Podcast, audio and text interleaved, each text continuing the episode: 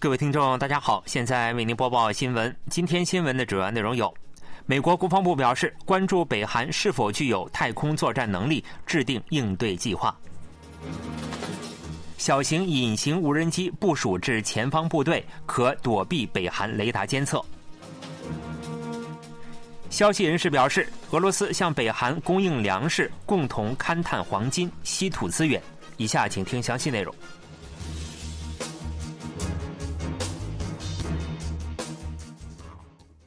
美国政府官员就北韩研发侦察卫星事宜表示，正严肃关注北韩是否具备在太空中进行战争的能力，并制定应对政策。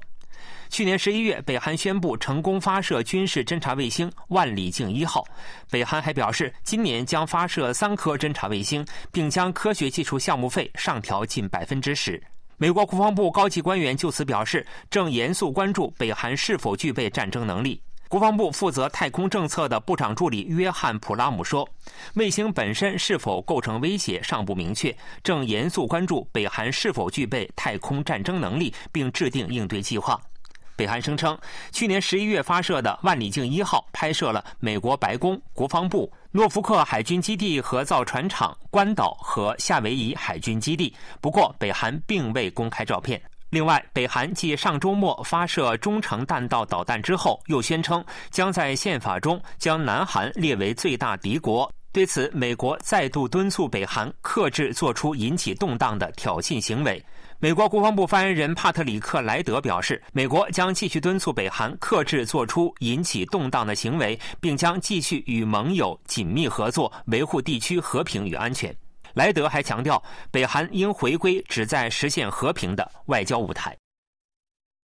可在紧急情况下渗透北韩地区并执行侦察任务的小型隐形无人机投入实战部署。韩国军方人士十七日表示，国防科学研究所开发的耀鱼型小型隐形无人机完成飞行试验，于近期部署至前方部队。此款无人机不会被北韩军的雷达探测到，只要提前输入路径，便可以数百公里的时速自动飞行。另外，无人机还具有完成空中侦察后自动返回的功能。军方于去年九月建立无人机作战司令部，着手研发小型隐形无人机。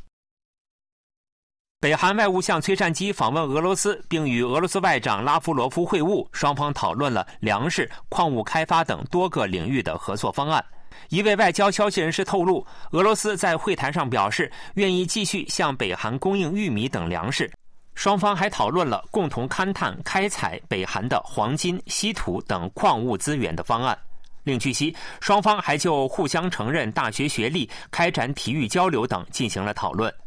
会谈结束后，崔善基前往克里姆林宫，俄罗斯总统普京予以欢迎，双方握手超过十秒。克里姆林宫表示，普京与崔善基讨论了韩半岛局势，并表示愿意在包括敏感领域在内的所有领域发展与北韩的关系。双方还有可能讨论了普京的访北日程，预计普京或于今年三月俄罗斯大选前后访问北韩。北韩决定从下月起仅面向俄罗斯公民恢复入境团体游，这是北韩因新冠疫情实施封锁措施四年来的首次。团体游行程为四天三夜，包含圆山马西岭滑雪场等景点，价格约为一百万韩元。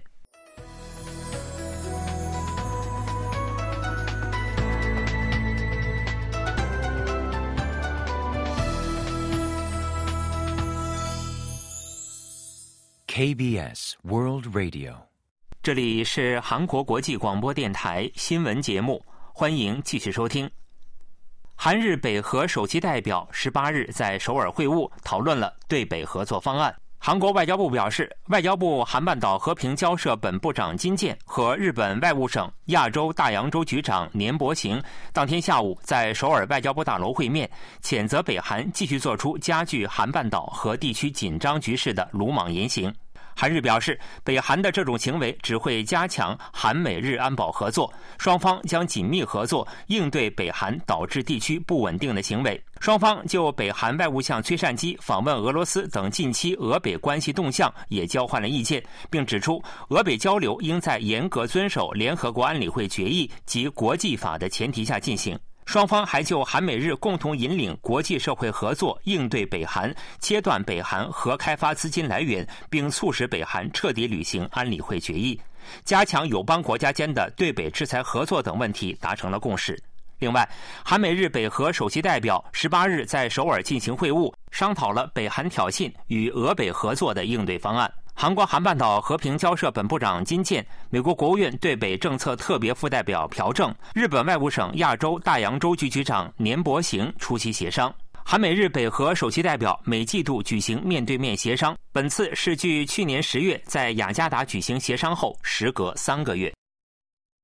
韩国国务总理韩德洙出席正在瑞士达沃斯举行的世界经济论坛二零二四年年会。韩德洙强调，应加强太平洋地区合作。韩德洙当地时间十七日在年会第二天的引领太平洋地区活动上，公布了韩国的首份印太战略。他表示，太平洋地区的战略重要性正在上升。韩德洙指出，印太经济框架等致力于构建地区弹性供应链的努力至关重要。不仅政府、民官之间也应活跃展开供应链合作。韩德洙还表示，韩国提出的无碳联合体将为实现碳中和太平洋的目标发挥重要作用。韩国还将积极履行援助发展中国家应对气候变化的绿色桥梁角色。韩德洙指出，亚太经合组织在世界经济转折关头成功带动了地区合作。韩国明年将通过担任亚太经合组织轮值主席国，为包容可持续的地区繁荣做贡献。韩德洙当天还分别与蒙古、斯洛伐克总理举行会谈，讨论合作方案。统计显示，去年进入韩国的脱北者接近两百人，其中高级人才人数为今年来的最大值。统一部官员十八日在政府首尔办公大楼与记者会晤时表示，去年入境的脱北者为一百九十六人，这比二零二一年和二零二二年增加了近三倍，是新冠疫情爆发前二零一九年的百分之八十五。从性别来看，女性占百分之八十四，男性占百分之十六。从职业来看，工人、主妇、农场工人最多，占百分之七十四。从地区来看，脱北者中约百分之七十来自与韩国接壤的两江道和咸镜道。这名官员表示，其中外交官、海外驻派人员、留学生等高级人才为近年来最多，但出于保护当事人的人身安全，无法透露具体数字。去年脱北者的一大特点是出现了两起通过东海、西海入境的事件，总计十三人以家族为单位通过海路离开北韩。对此，统一部表示，这从侧面证明了北韩内部情况艰难。这些脱北者也表示，粮食短缺是逃离北韩的原因之一。统一部还表示，二三十岁年龄段脱北者所占比例持续上升，去年有过半脱北者为二三十岁年龄段群体。智能手机也将迎来人工智能时代，三星电子举办盖乐世 S 二十四发布会，公布全球首款搭载人工智能的手机。三星电子在盖乐世 S 二十四发布会上，首先强调了这款手机的人工智能功能。该公司移动通信部门事业部长卢泰文说：“随着移动设备成为人工智能的主要切入点，三星盖乐世将成为安全且有意义的人工智能体验渠道。”三星电子表示，智能手机系列通过搭载该公司自主研发的盖乐世人工智能，使得手机的功能得到了进一步提升。三星强调，人工智能在手机内部运行，因此无需联网，甚至在飞行模式也能迅速的进行即时翻译。该功能支持韩语、英语等十三种语言，搜索功能也得到了简化。用户只需在社交媒体平台上标出希望搜索的部分，无需切换画面便可看到搜索的结果。三星通过与谷歌合作，实现了此线功能。三星还表示，在照片编辑方面，人工智能还可以针对照片进行分析，并自动调整倾斜度等。以相同内存容量为准，乌尔特拉款的价格略高于苹果的顶级机型 iPhone 十五 Max Pro。目前 iPhone 十五销售业绩不佳，苹果在中国市场推出打折活动，三星能否通过人工智能手机开拓新市场，备受关注。量子计算机被誉为超越超级计算机的未来型计算机。量子计算机可处理的信息远远超过现有计算机，是一项可使当前产业实现划时代变革的颠覆性创新技术。目前，全球各国围绕量子技术展开了激烈竞争。这是一台五十量子比特的量子计算机模型，模型下方的芯片是量子技术的关键所在。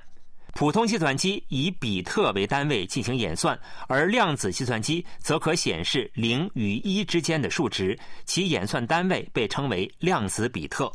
最近，政府公开的二十量子比特量子计算机可一次性处理普通计算机需要分一百万次处理的计算过程。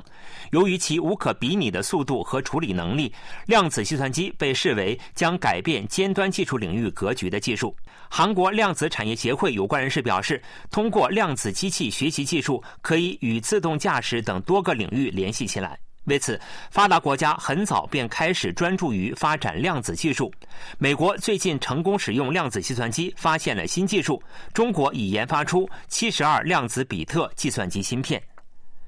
韩国技术水平尚处于起步阶段，政府计划到后年为止研发出五十量子比特计算机。韩国超导量子计算系统研究团长表示，若五十量子比特投入商用，将可成为一个新起点，解决目前超级计算机都无法解决的问题。政府计划到二零三五年为止投资三万亿韩元，与有关企业一道大力扩大研究人员人数。科学技术情报通信部长官李宗浩表示，将扎实准备大规模研发可行性调查项目，配合量子法的实施，大幅加强制度基础。新闻播送完了，是由于海峰为您播报的，感谢各位收听。